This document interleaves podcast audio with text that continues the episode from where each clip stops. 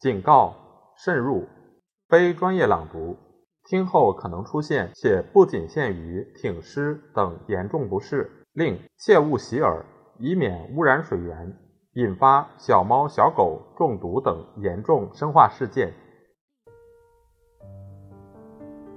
第二章特征重要的程度：一、什么是显著的特征？在两个特征中，如何知道一个？比另外一个更重要。一提到这个问题，我们就进入科学的领域，因为这里牵涉到生物本身，而把组成生物的特征加以评价，正是科学的分内之事。所以，我们需要到生物学中去旅行一次。我并不为此向你们道歉，即使内容开头显得枯燥抽象，也没有关系。艺术与科学相连的亲属关系，能提高两者的地位。科学能够给美提供主要的根据，是科学的光荣；美能够把最高的结构建筑在真理之上，是美的光荣。我们所要借用的评价的原则，是自然科学在大约一百年以前发现的，叫做特征的从属原理。植物学与动物学的一切分类都以此为根据，许多意外而深刻的发现都证明这一条原理的重要。在一株植物和一个动物身上，某些特征被认为比另外一些特征重要，那是不容易变化的。一些特征由于不易变化，这些特征具有比别的特征更大的力量。更能抵抗一切内在因素与外来因素的袭击，而不至于解体或变质。以植物而论，躯干的大小不如结构重要，因为内部的某些次要特征、外界的某些次要条件，尽可改变躯干的大小，而不能改变结构。在地上蔓延的豆类。和往上长发的皂角是非常接近的豆科植物，三尺高的一根麦秆和三丈高的一根竹是同科的禾本科植物。在我们的水土中，那么小的凤尾草，在热带却成为大树。同样，以脊椎动物而论，肢体的数目、位置、用途，不如有无乳房之为重要。它可能水栖，可能陆栖。可能飞翔，尽可因住处不同而发生许多变化，但使它能哺乳的结构，并不因之而改变或消灭。蝙蝠与鲸鱼都是哺乳动物，和狗、马、人一样，使蝙蝠的肢体成为一根一根的细条，使手成为翅膀的力量，使鲸鱼的后肢结合浓缩，几乎消灭的力量。绝对不影响两者的哺乳器官，而飞翔的哺乳动物与游泳的哺乳动物和在陆地上行走的哺乳动物仍然是弟兄。各个等级的生物，各个等级的特征都是如此。某一种器官的结构分量更重，能动摇分量较轻的结构的力量，不能动摇分量更重的结构。因此。这类重要部分中有一个动摇，就连带动摇与它比例相当的部分。换句话说，一个特征本身越不容易变化越重要，带来和带走的也是越不容易变化而越重要的特征。例如，翅膀是一个很不重要的特征，翅膀的出现只能引起一些轻微的变化，而对总的结构毫无作用。属于不同纲目的动物都可有翅膀，除了鸟类，有长翅膀的哺乳类如蝙蝠，有长翅膀的溪蝎如古代的飞龙，有长翅膀的水族如飞鱼，而且使一个动物飞翔的结构作用极微，甚至在不同的门类中也会出现，不但好几种脊椎动物有翅膀，便是许多肢节动物也有翅膀。另一方面，飞翔的机能极不重要，在同一纲目中也时有时无。五个科的虫都会飞，最后一颗无翅的虫就不会飞。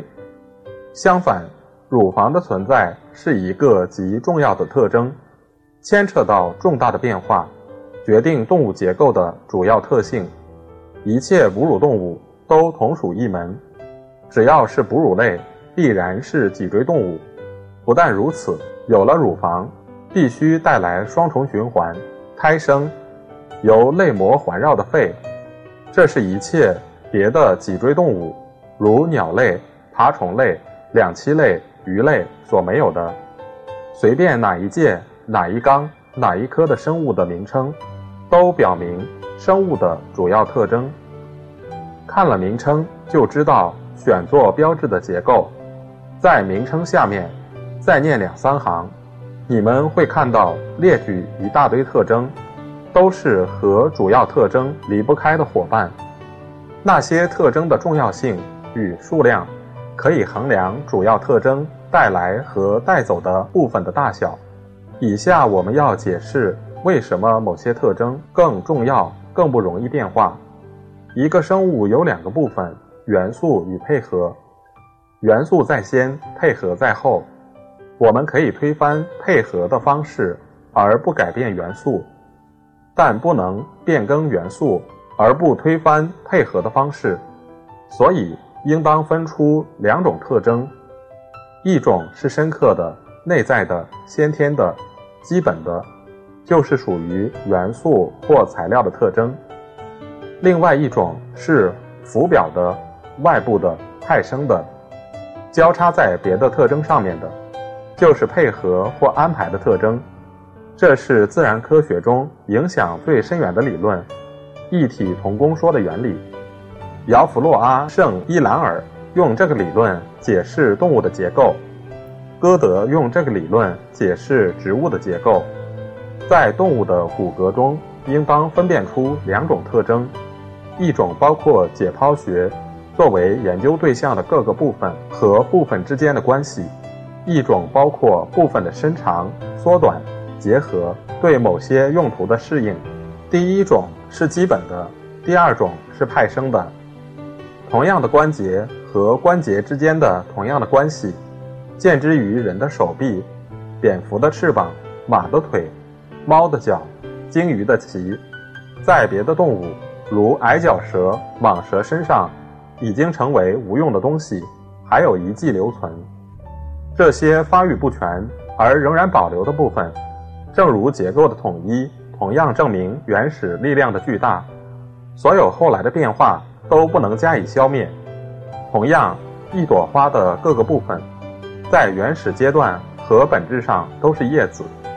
而分特性为主要与附属的办法，把组织的基本经纬同使它变化和加以遮蔽的褶间、接缝、镶边分开以后，一大堆暧昧不明的现象，如流产、畸形、类似等等，就得到解释。从这些局部的发现中得出一条总的规律，就是要辨别最重要的特征，必须从生物的本源。或素材方面考察，在生物的最简单的形式中去考察生物，像研究胚胎作用那样，或者注意为生物的各种元素共有的显著特征，像研究解剖学或一般生理学那样。今日我们整理千千万万的植物，便是根据胚胎所提供的特征，或者根据各个部分共同的发展方式。这两点非常重要，两者互相牵连，而且都帮助我们制定同样的分类标准。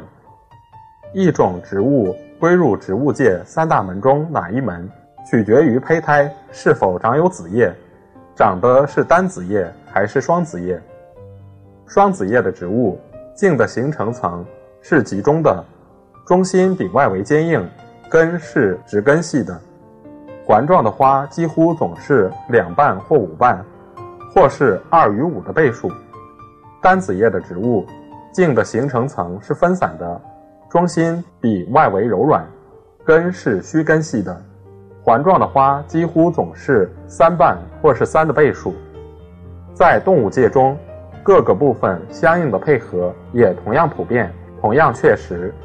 自然科学交给精神科学的结论，就是特征的重要程度取决于特征力量的大小，力量的大小取决于抵抗袭击的程度的强弱。因此，特征的不变性的大小决定特征等级的高低，而越是构成生物的深刻的部分属于生物的元素，而非属于配合的特征，不变性越大。我们现在把这个原则应用于人，先应用在人的精神生活方面，以及以精神生活为对象的艺术、戏剧、音乐、小说、戏剧、史诗和一般的文学。在这里，特征的重要的次序是怎样的呢？怎样确定各种变化的程度呢？历史给我们一个很可靠、很简单的方法。因为外界的故事影响到人，使他一层一层的思想感情发生各种程度的变化。时间在我们身上刮刨挖掘，像铲子刨地似的，暴露出我们精神上的地质形态。在时间侵蚀之下，我们重重叠叠为地层一层一层剥落，有的快一些，有的慢一些，容易开垦的。土质好、比较松软的冲积层完全堆在浮面，只需铲几下就去掉了。接着是粘合比较牢固的石灰和更厚的沙土，需要多费点劲才能铲除。往下去是青石、云石，一层一层的片形石，非常结实，抵抗力很强，需要连续几代的工作，挖着极深的坑道。三番四次的爆破才能掘掉，再往下去是太古时代的花岗岩，埋在地下不知有多少深，那是全部结构的支柱。千百年的攻击的力量，无论如何猛烈，也不能把那个岩层完全去掉。浮在人的表面上的，是持续三四年的一些生活习惯与思想感情。这是流行的风气，暂时的东西。一个人到美洲或中国去游历回来，发现巴黎和他离开的时候大不相同。他觉得自己变了内地人，样样都茫无头绪，说笑打趣的方式改变了，俱乐部和小戏院中的词汇不同了。时髦朋友所讲究的不是从前那种漂亮了，在人前夸耀的。是另外一批背心，另外一批领带了。他的胡闹与骇人听闻的行为也转向另一方面。时髦人物的名称也是新兴的。我们前前后后有过小爷、不可思议、俏哥、花花公子、狮子、根特老、小白脸、小浪荡。不消几年，时兴的名称和东西都可一扫而空，全部换新。时装的变化，正好衡量这种精神状态的变化。在人的一切特征中，这是最肤浅、最不稳固的。下面是一层略为坚固一些的特征，可以持续二十年、三十年、四十年，大概有半个历史时期。我们最近正看到这样的一层消灭，中心是一八三零年前后。当今的人物，见之于大仲马的安东尼，见之于雨果戏剧中的青年主角，也在你们父亲帛书的回忆中出现。那是一个感情强烈、郁闷而多幻想的人，热情汹涌，喜欢参加政治，喜欢反抗，又是人道主义者，又是改革家，很容易得肺病，神气老是痛苦不堪。穿着颜色刺激的背心，头发的式样十分触目，就像台威利阿在版画中表现的。如今我们觉得这种人物浮夸天真，但也不能不承认他热烈豪爽。总之，他是血统簇新的。总之，他是总之，他是血统簇新的平民，能力和欲望很强。每一次登上社会的高峰，粗声大气地暴露他精神上和心底里的烦恼。他的思想感情是整整一代人的思想感情，要等那一代过去以后，那些思想感情才会消灭。这是第二层，历史挖掉第二层所费的时间，既指出那一层的深度，也说明那一层的重要程度。现在我们到了第三层，非常广阔、非常深厚的一层。这一层的特点可以存在一个完全的历史时期，例如中世纪、文艺复兴、古典时代。同一精神状态会统治一百年或好几百年，虽然不断受到暗中的摩擦、剧烈的破坏、一次又一次的镰刀和炸药的袭击，还是毅然不动。我们的祖父。看到过这样一种精神状态的消灭，那是古典时代，在政治上是一七八九年大革命爆发的时候告终的，在文学上是和台利尔·卡特、丰塔纳一同消失的，在宗教上是由于约翰·特曼斯德的出现和法国教会自力更生派的衰落而结束的。这个时代在政治上。从里希流开始，在文学上从马兰布开始，在宗教上从十七世纪初期法国旧教的和平而自发的改革运动开始，持续了将近两世纪，标识鲜明，一望而知。文艺复兴期的风雅人物，穿的是骑士与空投英雄式的服装；到古典时代，换上真正交际场中的衣着。适合客厅与宫廷的需要，假头发、长筒袜、裙子式的短裤、舒服的衣衫，同文雅而有变化的动作刚好配合。料子是绣花的绸缎，嵌着金线，镶着镂空的花边，美观而庄严，合乎既要漂亮又要保持身份的公侯的口味。经过连续不断的小变化。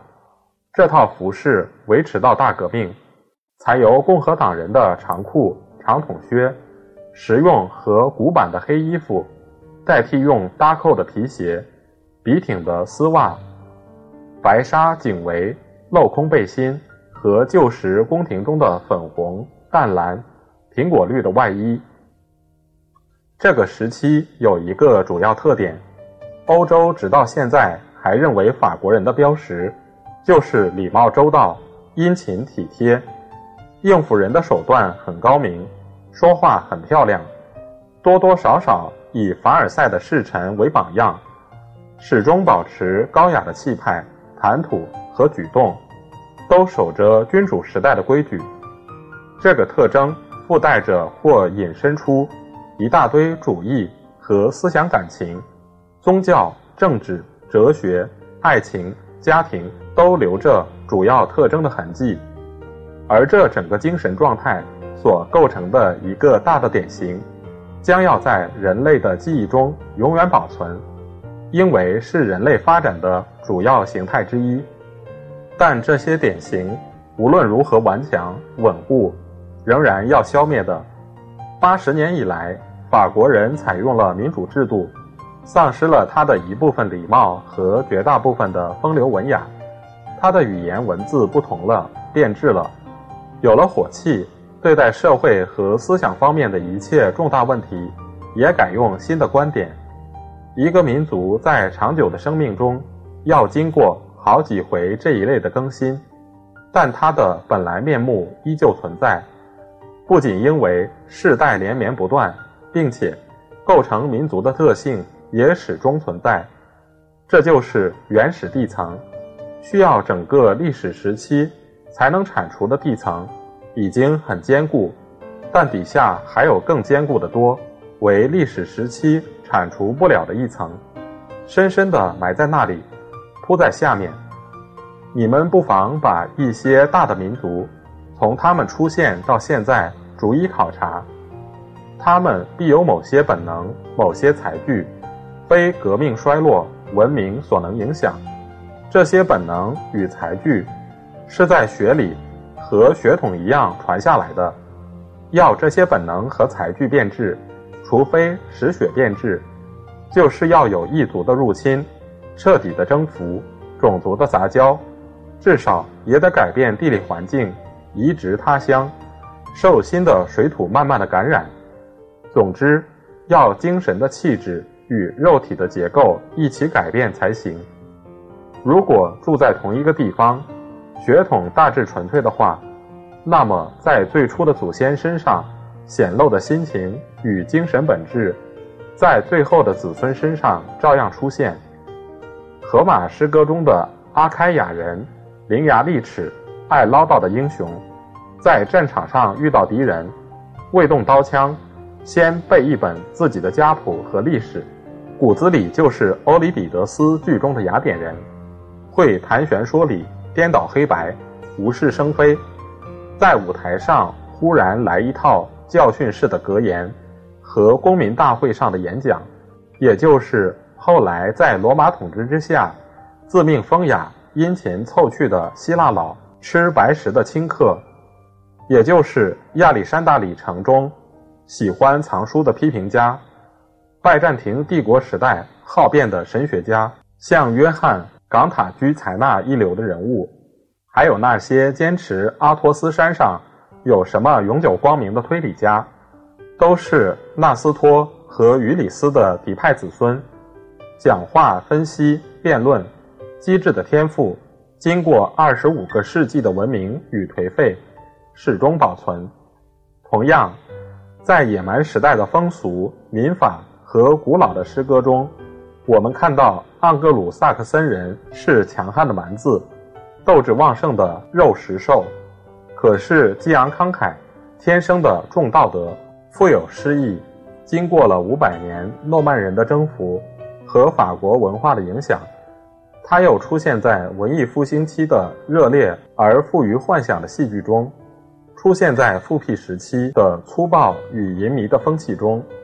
出现在革命时期的阴沉严峻的清教主义中，出现在政治自由的奠定和含有教训意味的文学的胜利中，出现在今日支持英国公民、英国工人的毅力、骄傲、高尚的习惯和高尚的格言中。再看西班牙人，斯特雷普和拉丁史家已经说他是孤独、高傲、倔强。喜欢穿黑衣服的人，以后在中世纪，他的主要特征还是不变。虽然西哥德人给他输入了一些新的血液，但他仍旧那么固执，那么倔强，那么英勇。被摩尔人赶到海里，他花了八百年的时间把祖国一尺一寸地夺回来。长久而单调的斗争使他变得更兴奋、更顽强。守着异教裁判和骑士制度的风俗习惯，一味的偏执狭窄，在希特的时代、菲利普二世的时代、查理二世的时代，在一七零零年的战争中，在一八零八年的战争中，直到今日，在上面专制、下面反抗的一片混乱中，西班牙人还是原来的西班牙人。最后，考察一下我们的祖先。高卢人、罗马人说，他们有两件事情自命不凡：打仗凶狠，说话漂亮。的确，这是在我们的事业和历史上表现的最有光彩的天赋。一方面是尚武的精神，勇敢非凡，有时甚至发疯；另一方面是文学的天才，说话文雅，文笔细腻。十二世纪，我们的语言才形成。我们的文学作品和风俗习惯中，马上出现一个快乐与俏皮的法国人，自己要开心，也要别人开心，说话的流畅而太多，懂得跟女人谈心，爱出风头，为了充好汉而冒险，也为了感情冲动而冒险，荣誉感很强，责任心比较淡，济公诗歌、故事诗和玫瑰歌。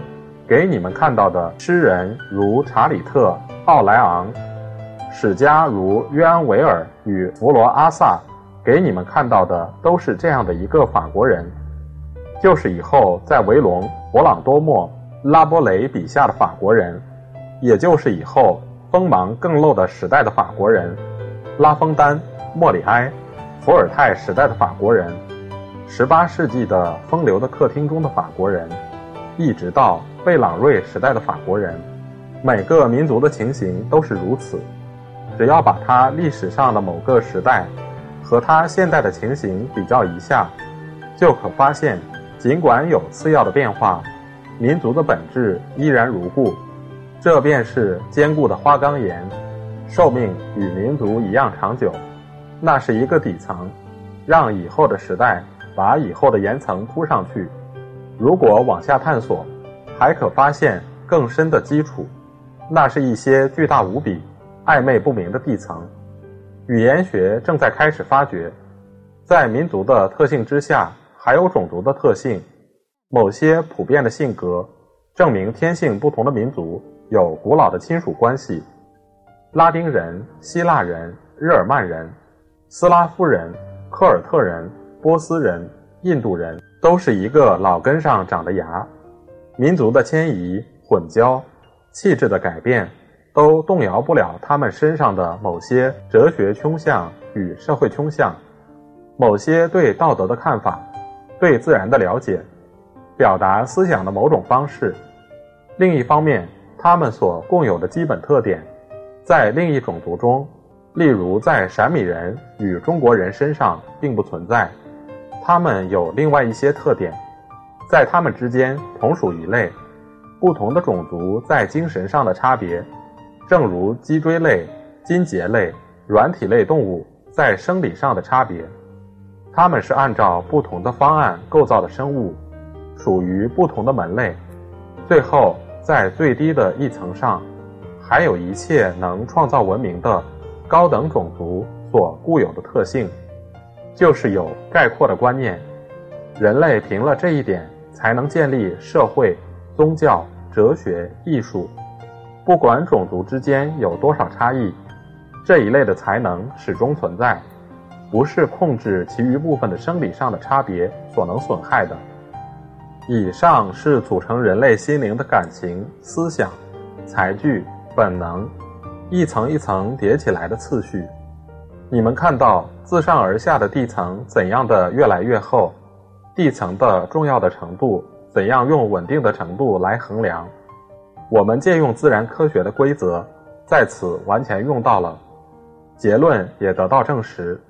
最稳定的特征，在历史上和生物学上一样，是最基本、最普遍、与本体关系最密切的特征。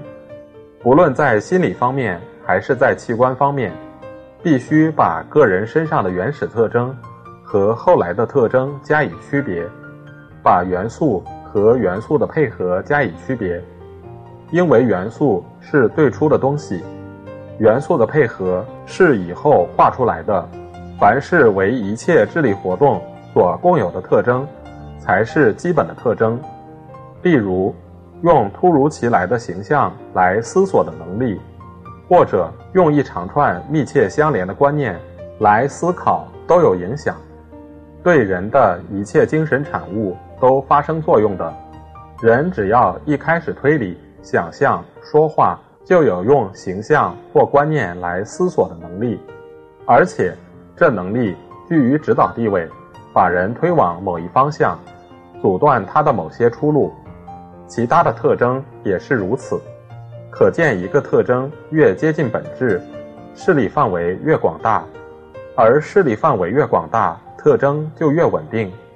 决定各个历史时期及其中心人物的因素，决定现代的入于歧途与不知餍足的平民的因素，决定古典时代附属于宫廷的贵族与出入客厅的人物的因素，决定中世纪的。独往独来的诸侯的因素已经是非常普遍的形式，也就是非常普遍的精神倾向了。但是，像西班牙人那样需要剧烈尖锐的刺激，需要把紧张与集中的幻想猛烈发泄出来的民族性，像法国人那样需要明确与连贯的观念、活泼的理智，需要自由活动的民族性，那是与本质更密切的多的特征，是全部与体制有关的特征构成的。至于构成种族、构成中国人、阿里安人与闪米人的特色的因素。那是最原始的禀赋了。例如，语言有没有文法，句子是否完整，思想是否只限于代数一般的枯燥的符号，或是有伸缩性的、有诗意的、有细腻的层次的，或是热烈的、粗暴的、猛烈的爆发出来的。这儿正如在生物学上一样，必须看了原始思想的胚胎。才能在已经发展完全的思想中，辨别出思想的特点。原始时期的特征，在一切特征中最有意义。根据语言的结构和神话的种类，可以窥见宗教、哲学、社会、艺术的将来的形式。正如根据胚胎上子叶的有无与数目。可以猜到植物所隶属的部门和那个部门的主要特征。可见，在人类、动物、植物中间，特性从属的原理所确定的是同样的等级。最稳定的特征占据最高、最重要的地位，而特征所以更稳定，是因为更接近本质，在更大的范围内出现，只能由更剧烈的变革加以铲除。